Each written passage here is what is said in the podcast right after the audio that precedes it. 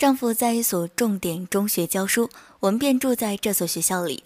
这天，一个女学生来敲门，跟在她身后的是一位中年人，从眉目上看，显然是女学生的父亲。进的屋来，父女俩拘谨地坐下。他们并没有什么事儿，只是父亲特地骑自行车从四十多公里以外的家来看看读高中的女儿，顺便来瞅瞅老师。父亲说：“农村没有什么鲜货，只拿了十几个新下的鸡蛋。”说着，从肩膀上挎的布兜里颤巍巍地往外掏。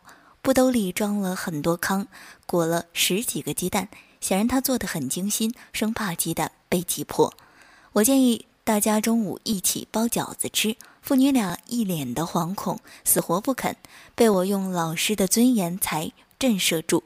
吃饺子时，父女俩依然拘谨。但很高兴，送走女学生和她的父亲。丈夫一脸诧异，他惊奇从来都把送礼者拒之门外的我，为何因十几个鸡蛋而折腰，还破例要留父女俩吃饺子？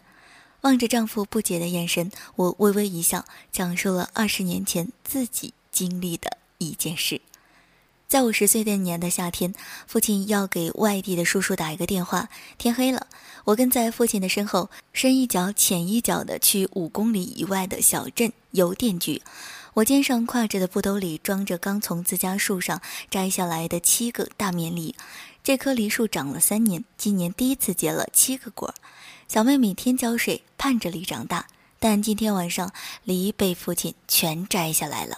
小妹急得直跺脚。父亲大吼：“拿他去办事呢！”邮局早已下班，管电话的是我家的一个远房亲戚。父亲让我喊他姨爹。进屋时，他们一家正在吃饭。父亲说明来意，姨爹嗯了一声，没动。我和父亲站在靠门边的地方，破旧的衣服在灯光下分外寒酸。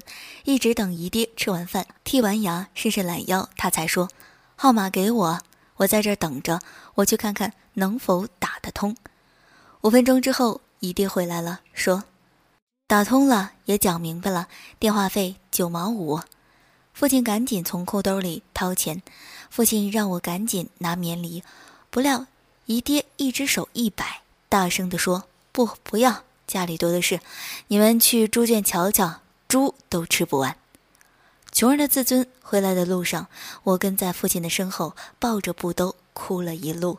仅仅因为我们的贫穷，血缘和亲情也淡了。仅仅因为贫穷，我们在别人的眼里好像就没有一点点自尊。在以后的成长过程中，姨爹摆手的动作一直深深藏在我心里，它像是一根软鞭，时时鞭打着我的心灵。我不会做姨爹那样的手势，给一个女孩子的记忆抹上灰色的印记。